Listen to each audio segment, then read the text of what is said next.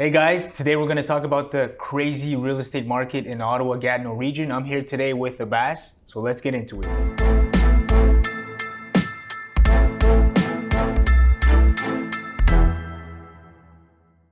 All right, so market's booming, Ali. Thanks for. Uh, it's always fun to be here, and we can share with uh, with our friends and, uh, and and clients and colleagues and everyone who's watching us uh, the market. There's a lot of uh, a lot of news circulating on the market. Um, we see a lot of things on social media saying the market is booming. It's a hot market. It's crazy. So um, we're here to confirm that. So First, let's intro a bit on you. So, for people who don't know you, just a quick uh, heads up on uh, what you do and who you are. Yeah, um, if, if, if, thank you for the intro. If, if some some of you don't know, um, obviously I'm I am your twin brother, but my name is uh, my name's Ali. I'm a I'm a real estate broker in Ottawa Gatineau area, and I've been uh, I've been a real estate agent for uh, it's my third year now. But previously. Um, I did mortgages. So you would you you nice. were you've been in real estate for six seven years. Yeah. So um, you would send me pretty much all your clients, and yeah. I would do their financing, and you would do the house showings for that. But naturally, I just uh, did the transition into real estate as your business was booming, um, and I just I just joined joined with you in real estate, and we went full full steam ahead. Exactly. And you know we we started the group SAD, so you know. Um, we're, we're very very lucky but uh, a humble brag we, we've we've helped over 500 families since uh, 2015 2016 yeah. in real estate so it's been good and, and this year it's it's been even uh, it's been a great year given uh, the circumstances right so we're exactly. very exactly. happy to be in real estate but you know group SAD we've helped this year probably done maybe 25 million in transactions so far Nice. Um, so we're, we're you know half halfway through the year, and it's it's it's looking like a, a promising year for for us in real estate. It's good. The market is booming. So, yeah, for those who don't know, Ali. Um, so I started. I was a realtor for. I've been in real estate for about seven years now, and uh, I did you know uh, three four hundred deals in the first five years of my my career. Ali was doing mortgages, so I was helping buyers sell houses, uh, buy houses. I was sending all the deals to Ali, yeah. and then the market was a little too crazy, so I was shipping Ali all of all of my lead, all of my leads, and I, I said, look, Ollie, stop doing the mortgages. Come work with me. I have a huge flux of buyers. So that's kind of how uh, we started working together. And then in the past, the, this past year, uh, we we actually decided to found Group SAD and. Uh, put a team under Ali uh, because Ali's doing all the residential and I'm doing all the uh, the commercial stuff.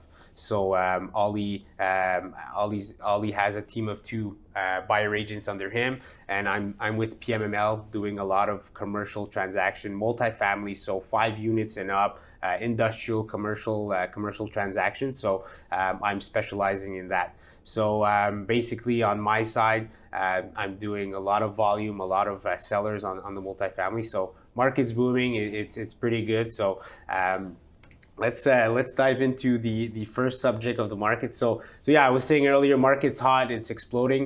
Um, so is it is this true? Is this fake news? What's the trend? Like, what are the stats? Are the prices going high? Are they going low? Like, yeah. what's what's going on in the market right now? Yeah, I mean, if you if you don't live under a rock and you, you sort of look at the news, I, I, think people are aware of how the real real estate market has progressed and it is evolving. It's definitely a, a hot market, but to give to sort of dive into the data, um, if we look into it uh, last year they registered 6,000 real estate transactions in Gatineau, and it's it's it's, it's a never seen uh, number uh, in in the region. So just to give you that example, it's it's really booming. So if we dive a little deep into the stats in Aylmer, because we work a lot in Aylmer, um, if you've owned a home in the, the past five years, it, it took 48 percent Wow. Right, so it's it's quite a astonishing number, and just even the, the first semester of this year, trimester, yeah, this first trimester, sorry, of this year, the first um, three months of 2021. Yeah, okay. yeah, yeah, yeah. The first three months of 2021,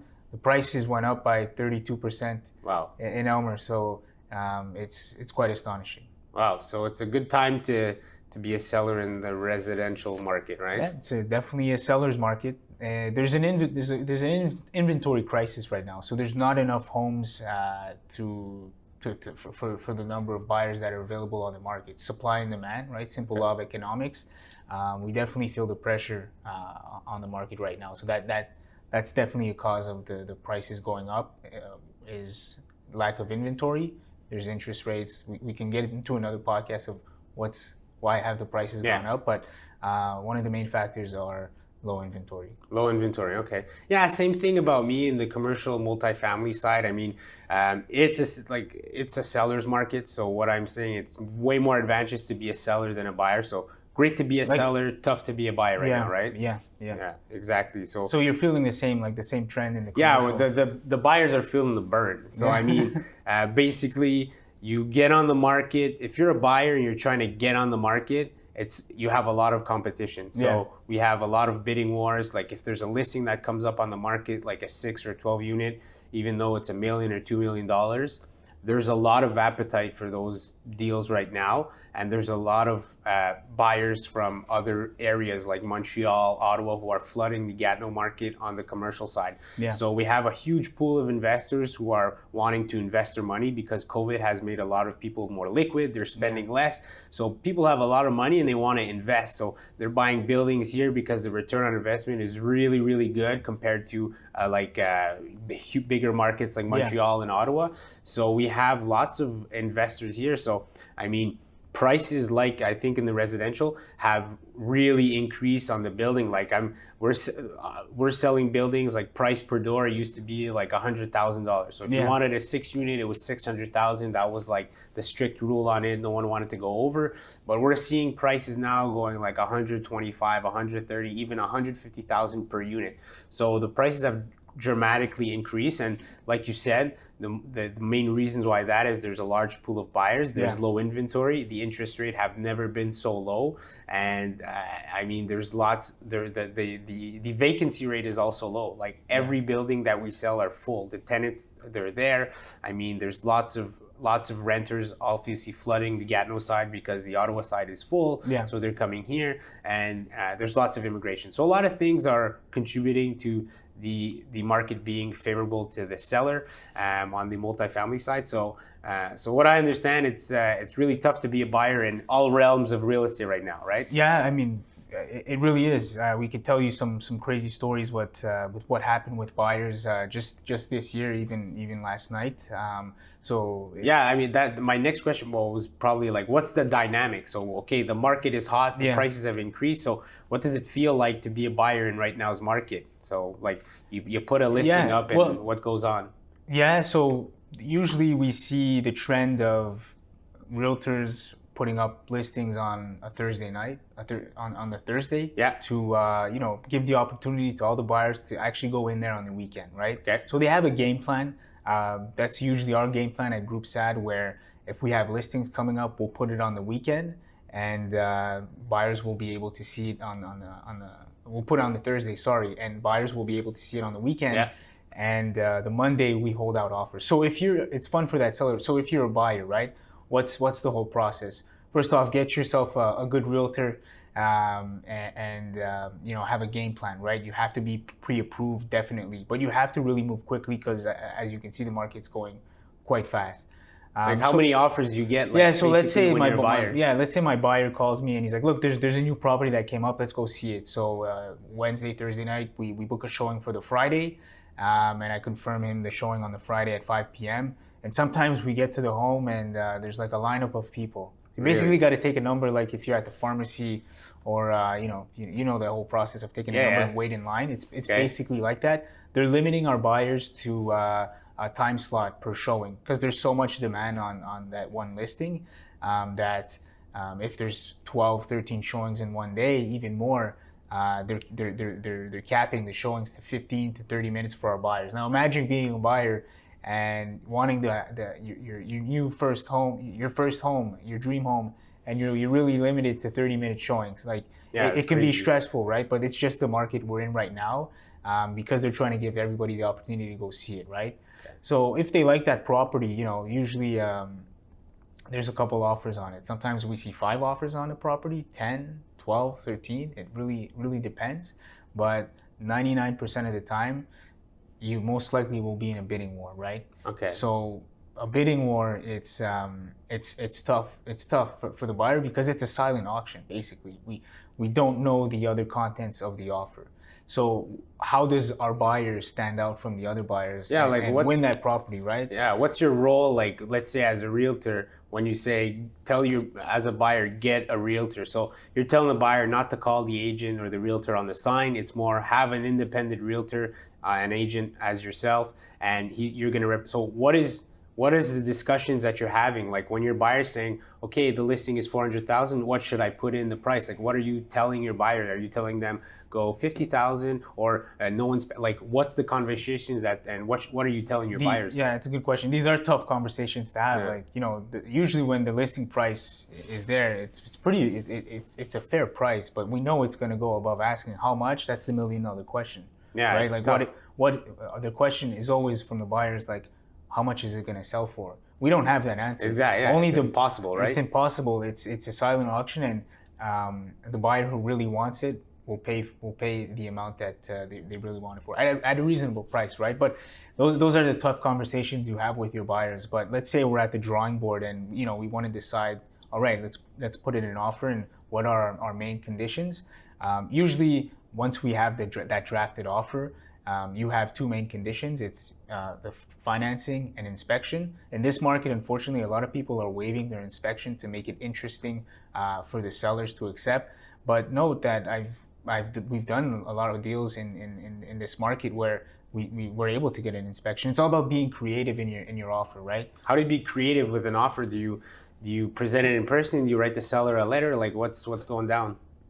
Yeah, so there's a couple ways to stand out um, compared to, to, to to the other buyers, but being creative in the sense where uh, people people want to put the inspection, you can put in a clause in your, in your offer saying that if we do have an inspection, you know, we're not here to put down the price. So you can put a specific clause in there saying that um, if the inspector recommends, um, example, less than five thousand dollars of repairs, there won't be any negotiations. The buyer will, will will keep going with the transactions. If it's something above five thousand dollars, then we can go back to the table and renegotiate. But usually, when we put in an offer and we send it to the seller, absolutely one hundred percent, we want to attach a pre-approval certificate Okay. you know that reassures the seller the seller looks at the offer and they see okay well the, the buyer's been proactive and they've got pre-approved so the financing won't be sh- won't be shaky right so Exactly. usually that's the main condition is trying to get financing secured within 10 to 14 days I right? agree. Yeah, Um, I agree 100%. So being creative is, yeah, so I mean, it's tough being a buyer. There's lots of lineups, so you have to put in a higher price, get a pre approval letter, Yeah, sometimes waive to answer your question for the price like so how how do we decide the price i didn't answer it yet but uh, it's a tough one because we're seeing some houses selling 20% above asking. Some are sometimes selling just for 10000 above. It's it's really looking at the recent comparables that sold in that in that neighborhood or similar to that one.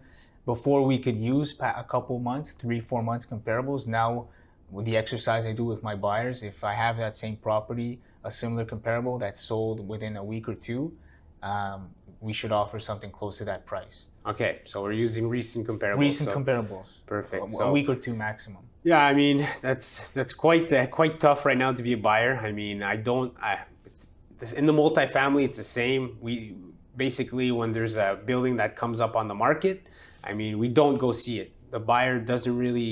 Uh, it's not really important from for what the buyer. from what I understand, it's less of it's less emotional in the commercial Yeah, side. a- what, what, like Yeah, it's numbers. So basically, when a new listing comes up on the market, the investor, I send them I, I, the marketing package, uh, the pictures, and the income and the expenses. And I say, this is what you need as a down payment. This is your return on investment. Do you want to, and this is the price. Do you want to put an offer on it? Usually they say yes or no. Um, in multifamily, we don't even go see the building really before the offer is accepted, and all, and buyers always have to be pre-qualified. So I mean, let's say we get five offers on the same building, then if the buyer comes in over asking, might be 50, 100,000, depends on the, the building, and they have a proof of down payment already, like they say, look, this is my down payment, which is 200,000, uh, then he's probably in front of the line. And there's two ways of financing a building, either conventional or CMHC it's a little different and the, day, the, the delays are longer but if they go with the shortest delays for financing and the highest price then you know that's what usually does the trick but yeah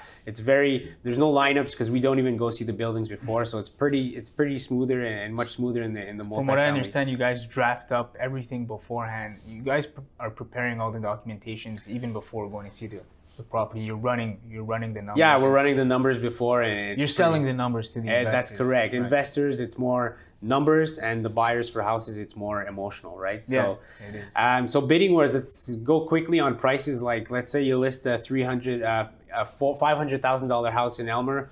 How much more should the buyer expect to go right now? Like, yeah, I know. Like I said earlier, like uh, it's a silent auction, so may the, may the best may the best uh, buyer win. May the best price Yeah. win. So, right? but but how much are you seeing offers go? Well, uh, I can give you an example of last last night. Uh, there's a house in Aylmer that listed at 499. Um, nice semi-detached, big model. Um, to save you all the details, we had to go in a bully offer. Bully offer is basically an aggressive offer with a short delay of acceptance, where you apply pressure on the seller, but it's an interesting offer, right? They might have 25 showings booked for the weekend, but my buyers want the, the, the answer tonight. So we had to offer 120,000 above asking, no inspection, um, and we got it. Wow, So insane. 120,000 above asking. Yeah. Okay. right? So yeah, I'm seeing the same thing in multifamily. So basically, um, I mean, if you list something at a million, then you might. Most sellers want to hold offers, kind of like in the Well, houses. Yeah, weren't you talking about a deal um, like a sixplex in Hull? You had uh, the, your your buyer was interested in a sixplex in Hull. It was listed at one million or nine hundred thousand. Yeah, I mean, And- Sixplex uh, was listed at 900, and you put in an offer cash at a million, but it sold for 1.1 cash, so 200,000 over that's asking. crazy. So it's co- it's, it's it's quite crazy. It's a lot over asking. Are, are there a lot of people coming from Montreal, Toronto? Because if you look at the prices nationally, like the average price, like the prices here, they're, they're, they're very affordable, even though they've appreciated within the past two years. Like the entry prices here compared to Ottawa, compared to a couple other cities in Canada, like it's very affordable here. Yeah. So that's what we're seeing with the residential, like people from from other cities. But just looking at the stats, it's affordable, Yeah. even though prices have appreciated. So, do you have investors coming from other cities where they're they're being pushed out and they're looking at the Yeah, numbers and, and they're like, you know what, let's invest in Gatineau because we can't compete anymore in Toronto or in Montreal. Yeah, 100%. I mean, the cap, what we use is cap rate in multifamily. Yeah. So the cap rates, they were, they tend, they used to be around, like I'd say last year, two years ago, they were around five, 6%. So the higher the cap rate, the better deal it is for the buyer. But now, the- higher the better. Okay. Exactly. But now, I mean, um, Montreal, Ottawa, Toronto markets, cap, Vancouver markets, cap rates were always lower, maybe three and a half, four cap rates. Um, so they were looking for better deals here, uh, and and people were slowly buying into the the market here. But now cap rates have really contracted because of the influx of buyers and the price is selling higher. So let's say cap rates are now at four and a half, but they're still better than the bigger markets, Toronto, Montreal, Vancouver, and there's a lot of room to increase rent. So yeah, the market is definitely being flooded by uh, those outside buyers and, and contributing to the increases in, in the price. But I mean, uh, it's uh, it, it, it's it's it's crazy. Yeah, it's a hundred thousand, two hundred thousand dollars over asking price in, in, in those buildings. So Interesting. um, yeah, it, it goes by. Yeah, it flies by quick. So sellers are happy. The the buyers are finding it a little more tougher. So, um, Ali, I got another question. So, and I hear it often. Um, so, should the seller sell by his own to save the commission? Um, because it's you know it's easy to sell. The market's hot. So, I mean, should the seller sell and save the commission, or why, would they use us if it's easy to sell a house right now? Yeah, yeah, it's a it's a good question. I mean, in these in this seller's market, right? Uh, if I would have a home, I probably would have the reflex of, oh, maybe I could maybe I could sell by myself and, and save a commission. But um, you know, we've seen uh, we've seen some of our sellers actually leave money on the table by selling themselves. Um, in this type of market, if you try and you sell by yourself, you can do it. We, we see some clients do it, but it can be quite overwhelming.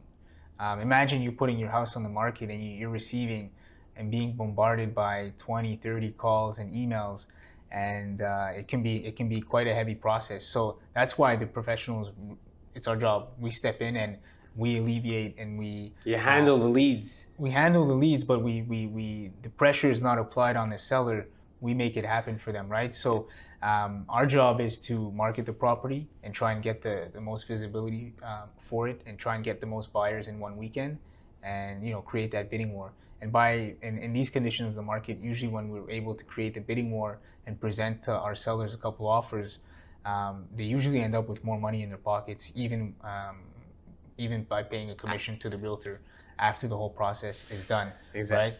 Um, yeah, I agree 100%. So basically, our your job, what you said, is to create the bidding war, right? Yeah. So, uh, so that's basically a little tougher when people are doing private sales. So here's my here's my look at it. A very simple example, and sellers out there who think they can sell on themselves is for sure sell by yourself. You'll definitely sell on yourself. But take this example to compare selling your house. Let's say you put something on Kijiji, okay, and you get 100 emails in an hour because your price is low and you weren't really expecting that many you know leads or people interested in it.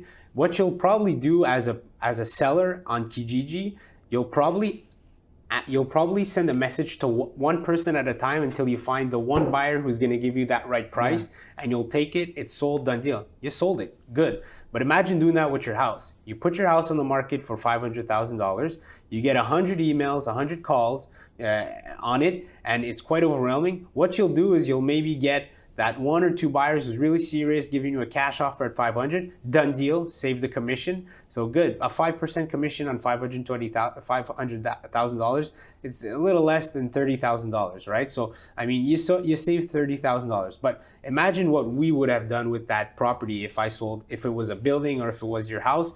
Basically, what we would take is those 100 emails, we'd make them come see the house or the building, and we'd have them compete against each other to put in the bigger price. Yeah. So what that's what we do basically is that we'll we'll be able to create that bidding war. So that same house that you seller sold 500,000 alone, we might we will probably sell it for 625,000. So you'll get almost 100,000 more in your pockets cuz you used a realtor. So yeah, people are saving the commission, but they're they're, they're leaving a lot of money on the table. It's a good example because um, we do structure private private sales for our buyers as well. So if a seller is selling by their own, our, we have some buyers who are interested in it. Um, you know, we can we'll represent them in the transaction. And to your point, where sort of responding one by one or being overwhelmed in the process, I've I've had buyers who actually got a good deal uh, because the seller was was selling privately because they were too overwhelmed and they were like, you know what, Ali, like I'm just tired of the process. I'll take your offer. It looks yeah. good, right? So if you know, my my buyer got lucky, right? So exactly. So they're getting deals. So anyone who's buying off market, off M off I mean off market, off MLS in the houses, I think are making a home run. Um, I mean, in the multifamily, we usually sell our buildings off market, but we sell them at market value. So yeah. sellers aren't leaving money on the table. It's just that sellers don't want signs in front of their buildings. They don't want showings on their yeah. tenants. So we do off market just to keep the privacy and not overwhelm the tenants and have everyone move out because the building is for sale. So yeah. we do that. But basically, I've seen people in the multifamily side sell their building for $1 million and I know, and it's, I would have sold that building for 1.6 million.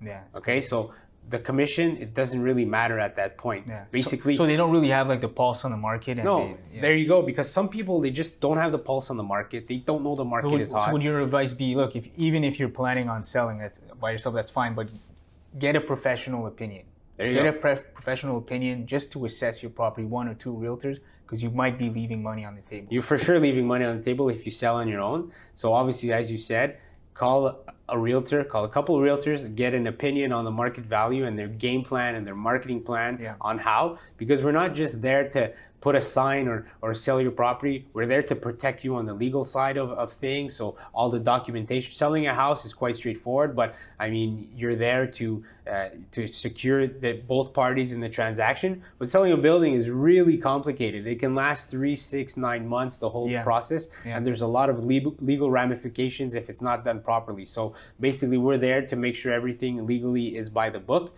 So yeah, call a realtor. You'll, because paying a commission, you won't be leaving money on the table. That's my opinion, 100%. Interesting, interesting. I mean, I think that uh, that that wraps up everything. Yeah. If uh, if we have nothing else to say, but it was it's, it's, interesting, like comparing the commercial side and the residential side.